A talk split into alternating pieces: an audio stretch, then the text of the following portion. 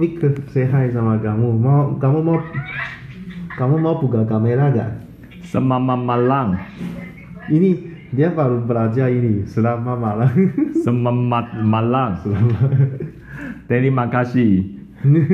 Sama-sama.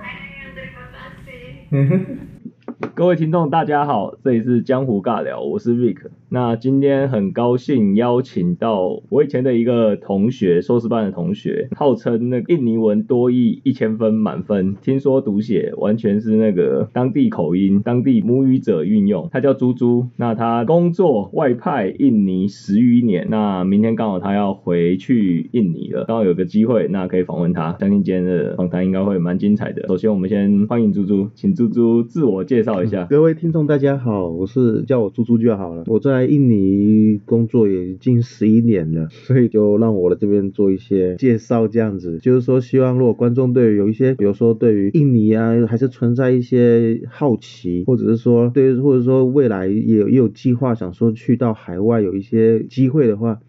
那这边我就是分享一些哦，这这这十一年的一些经历，那有趣的事情或者是一些地方有一些差异的部分，我也在这边也可以跟大家一起分享。对，猪猪是少数，我记得那时候我们大概是二零零八年毕业，九年，如果男生的话要服兵役啦，大概约莫二零零九年退伍。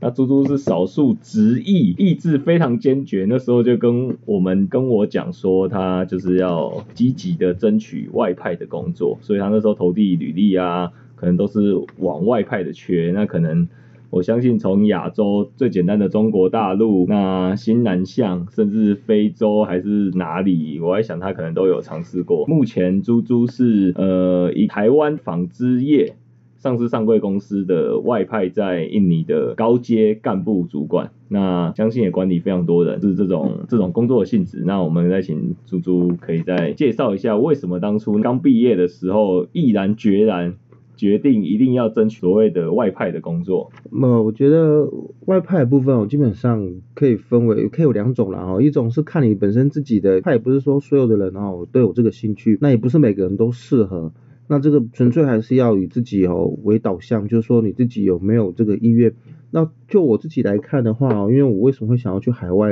不外乎第一个哦钱多，我这个哦也是爱钱的人，所以我基本上当初我是看到就是说台湾基本上一直常常听新闻讲啊，还有看到一些机会，就是说我认为海外机会是比较多，那当初约待遇也是比较好。所以我那时候毕业，我就跟自己说，我要找的就是海外的工作这样子。那第一年找的到大，找到大陆。当初个人的目标是设想哦，到大陆去找工作。因为哦，为什么？因为第一个大陆的语言通，再来就是说跟我们也文化啦什么都比较相近。所以我当初也是想说到大陆。那结果到了一年，到那边一工作了一年，那主要是因为真的是工作有一些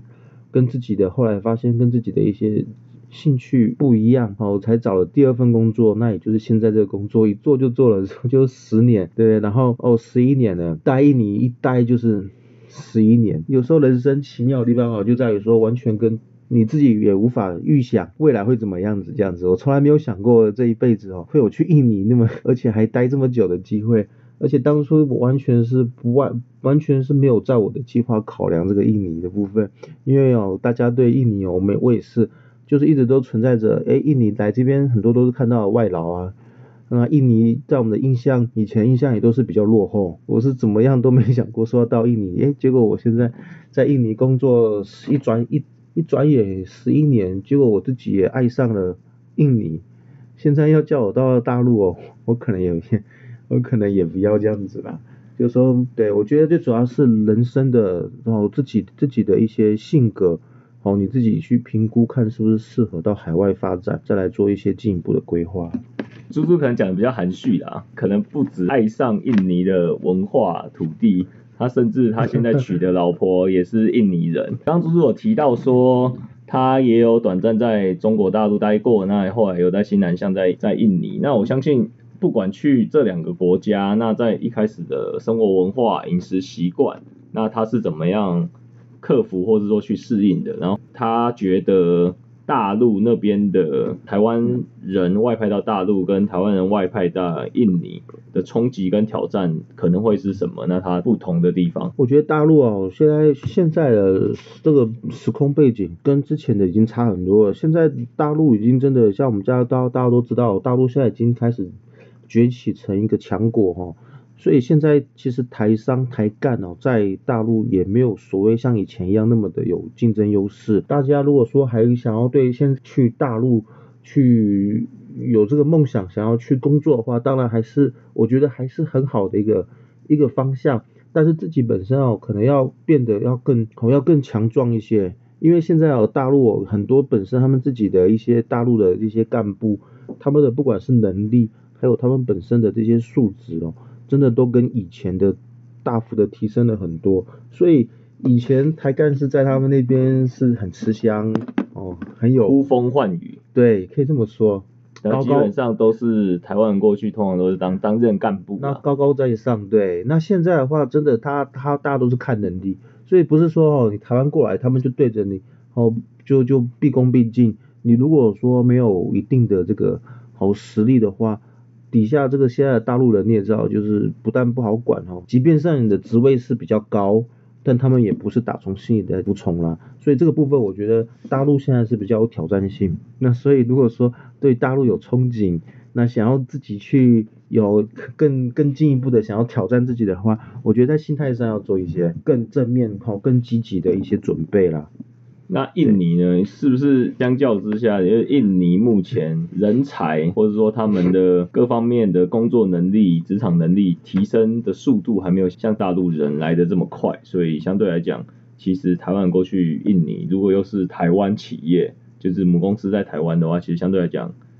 应该还是大部分都是蛮吃香，而且担任比较高的管理职。为主是吗？啊，对啊，我觉得目前是这样子，就是印尼现在是还是哦，真的是开发中的国家啊，人口你也知道，人口红利有，两点六二点六亿到二点七亿人哦，是有它的，是有它的人口红利在，而且它现在中产阶级哦，之前是说平均每一年大概有五千万，三千五到五千万的中产阶级的崛起，所以印尼现在市场是很庞大，而且它还没有饱和，还在持续的在成长。那再来就是说，印尼人他的先天性哦，如果比起中国、越南哦一些东南亚的国家的话，他们的因为大大部分哦百分之九十八十五到九十趴都是回教哦，那有一部分也是跟着宗教有很大关系，所以他们本身印尼人的服从性相对来讲是稳定，而且是相对来讲较服从的，所以在印尼这边在管理上要相对来讲真的的确是要。哦，是要是差异很多，而且是相对来讲是比较容易啊。在发展上的话，我觉得印尼现在很多很多企业哦，真的也是在往印尼这边大举的在投资啊，那真的是市场商机无限。所以我觉得很多东西在印尼还是很有可塑性。如果还年轻，不介意到海外去看一看的话，哦，印尼也是一个。我觉得也是一个首选。这刚好配合这几年很长的爆炸那媒媒体听到的新南向政策啦。那当然，新南向政策国家其实相对来讲都比较算是开发中的国家，那相对来讲其实机会都会蛮多的。你当初你觉得外派印尼当初在选择工作薪水好了，你觉得外派印尼大概？有比所谓留在台湾大概薪水高几倍？哎，我觉得，或者说当初跟现在，譬如说十年前选择的时候，薪水跟啊新鲜人台湾新鲜人比，选择外派的新鲜人跟所谓十年后干部，那选择留在台湾跟留在外派，那这样子的薪水差异会越来越大吗？还是说大概差异就这样？还是说会有爆炸性的成长？哎，我觉得如果说本身母公司啦，就是说本身也是属于台企企台台湾企业的。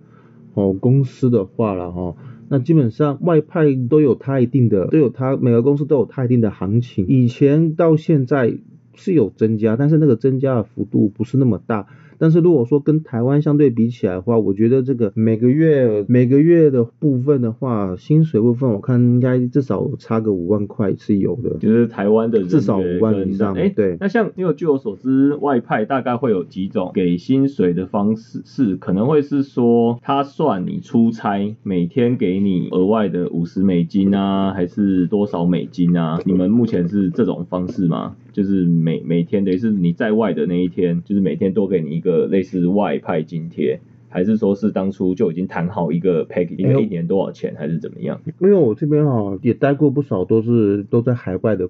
哦，都是这种台企的公司啦。那每个公司当然它的制度跟薪资上都有一些差异。那基本上以目前市面上普遍的通者的话，大概都是有一笔叫做派驻津贴的。那这个派驻津贴是当初哦是当初就已经是有基本上都是有谈好，就是说算在。是有含在你的哦月薪里面上这边呢，那出差跟派驻又不一样，大家都知道。所以基本上派驻它是因为长期派驻，所以它的它是稳定性的，所以基本上你每个月的公司的资薪的部分的话，目前我知道大概都是有把它派呃都有把派驻津贴是有含在里面去的部分。所以说像你放假回台湾放假，那基本上好，假设当初谈一个数字好，譬如说好两万块、三万块、五万块好了，那这个派驻津贴不会因为你这个月有回台休假，那呃有增减或是扣扣除。不会不会，因为因为这个基本上休假部分还是按照，如果你是台资企业的话，它还是按照台湾的劳基法哦去去算天数的，所以这个是你本身的这个权利，所以基本上你是在合理的范围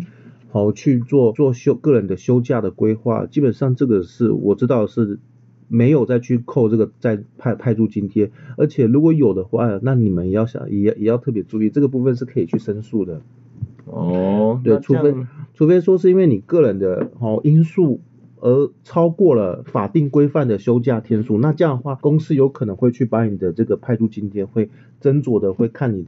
会呃超过多少天会去做这样子的调整？对，大概是有这样子的差异啊。那那个外派工作其实真的是需要一些勇气啦。那有没有什么好处跟坏处？类似说你在当地好 total 你的年假就是比一般在台湾工作人都。譬如说在当地你可以放当地的国定假日，那你可能固定公司可能跟你谈好一年。五张机票、三张机票或两张机票，或是台湾这边的劳基法的特休，你也享受到？有没有这些一些好处啊，跟坏处啊？假期啊，刚刚提到的薪资啊，在当地可以直接拥有管理权啊，多菜鸟就有机会。如果在台台企的话，有机会去带人啊，那有没有什么一些特别无形有形的利多？我觉得派驻哦。如果说你本身是第一个，我觉得如果年所谓年轻就有本就是本钱了哈，这句话是真的是没有错。就说如果你是年轻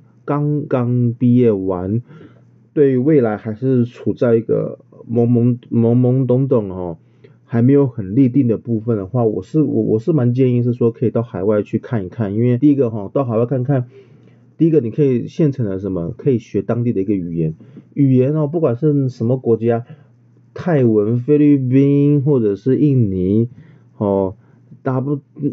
多学一个语言对你来讲就是一个优势，所以我觉得派驻你把它正面思考，第一个你可以马上现成的继续去学当地的一个一个语言，这是一个无形的一个优势在。像你在未来以后，即便你如果说过了几年回台湾去，哦，回来台湾工作，至少在你的个人的经历上，哦，履历上。哎，你的第二个，你就可以再增加了你一个外所谓的外语的能力。一般的哦，写不外乎这一个一般公司也是重视的就是英文，所以英文基本上是已经必备，也不需要再再去多谈一些什么东西。但是哦，你如果能够再多一项语言优势，那就是你的强项。相对比起其他人的话，是不是就多了一个优势在？那第二个哈，我觉得在海海外多看看。第一个，因为因为不同，因为在台湾跟外国，毕竟。哦，每个国家文化背景、机会都机遇都不一样，所以你如果到海外工作，也可以顺便看看说，哎，对你人生有一些哦，可能对未来有一些不同的憧憬，会有一些会有一些正面的正面的一些想法产生出来，所以这也是一种无形的，我觉得这也是一种无形的一种一种一种资产呐，就是说，对。所以我觉得外派基本上我都是觉得是是基本上如果只要家人支持，还有你也是年轻还没有说哈有家嘞，那基本上我是觉得说外派可以年轻的时候可以去到外地看一看，对。那那个假期的部分呢？因为据我了解，外派人员其实一开始可能去会蛮不适。我说如果真的是刚开始去外派，第一个像就了解这种外派的工厂，礼拜六基本上都一定要上班，所以有可能变成是周一到周六整天之类的，你可能就只放一个礼拜天。那其实这个第一个工作时间，那第二个是说自己又有当地的一些假期，那这样整个 total 来算的话，假期到底会不会比较多？哎、我觉得就是说，基本上你到外地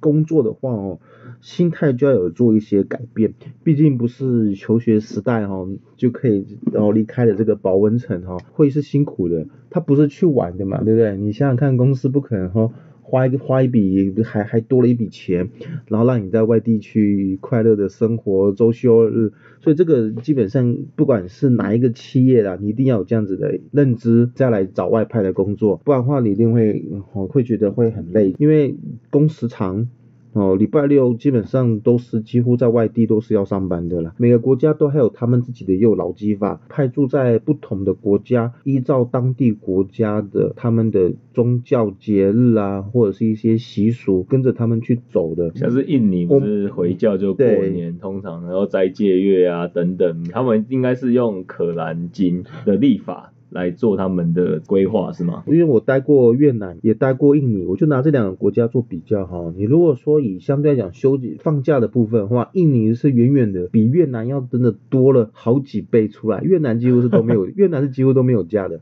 他们就除了中国年哈是跟我们一样之外哈，礼拜六他们是算正常上班日。越南的工时长。放假天数，我觉得你不用奢望太多，因为 因为真的没有什么假。那你如果在印尼的话，哈，那就真的假蛮多的，因为他们的礼拜六是算加班。再来就是说，他们当地很多的宗教节日都会放假，本身宗教本身他们的回教。肯定是放的，就不用说了。那还有一些基督教啦，还有一些比如说圣诞节啦，这些西方的，这些他们遇到假，他们也是会放假的。派驻在印尼，按照当地的假的话，在印尼相对比起越南，真的那个假就要多很多。世去事无法十全十美，你一定是有舍才有得啦。对，基也本上也没办法有些地方有每个地方迷人之处啊，或者说每个地方的有形无形的好处跟坏处啦。